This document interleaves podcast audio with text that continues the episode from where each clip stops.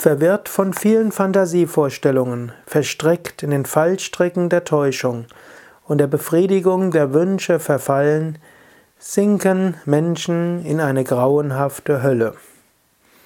Grauenhafte Hölle ist Leiden, grauenhafte Hölle ist Verhaftung, grauenhafte Hölle heißt Unwissenheit.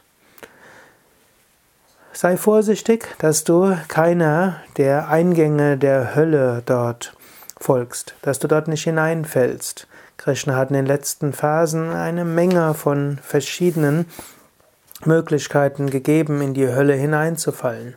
Wie gesagt, Hölle ist die Hölle der Unwissenheit, Hölle der Gier, Hölle des Leidens. Und wie kommst du dort hinein? Er fasst hier nochmal zusammen. Viele Fantasievorstellungen. Alles Mögliche, was du denkst, was du brauchst. Alles Mögliche, was du dir noch leisten willst. Alles Mögliche, was du noch erleben willst verstrickt in den Fallstricken der Täuschung. Fallstricke der Täuschung kann sein, dass du dich identifizierst mit dem, dem Großartigen, was du bist und äh, was dir alles gehört und was dir alles noch gehören wird und wie viel besser du bist als andere. All das sind Fallstricke der Täuschung. Befriedigung der Wünsche und der Gier.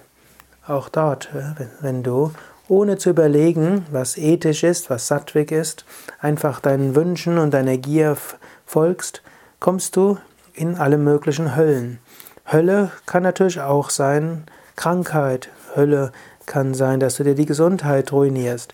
Hölle kann aber auch sein, dass nach einem kurzfristigen Gewinn alle möglichen schlechten Dinge passieren.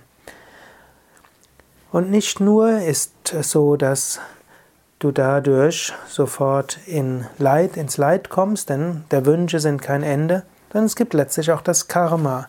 Und Karma heißt zum einen, dass du lernst. Karma heißt zum anderen, dass du Erfahrungen machst, an denen du wachsen kannst.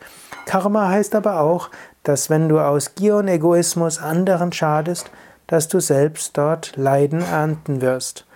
Es ist nämlich wichtig, dass du erfährst, wie es ist, zu leiden, wenn du anderen Leiden zufügst. Daher, wenn du deinem Ego folgst, wenn du den Verhaftungen folgst, wenn du einfach deine Wünsche befriedigst, führt das zu grenzenlosem Leid und zu Unwissenheit.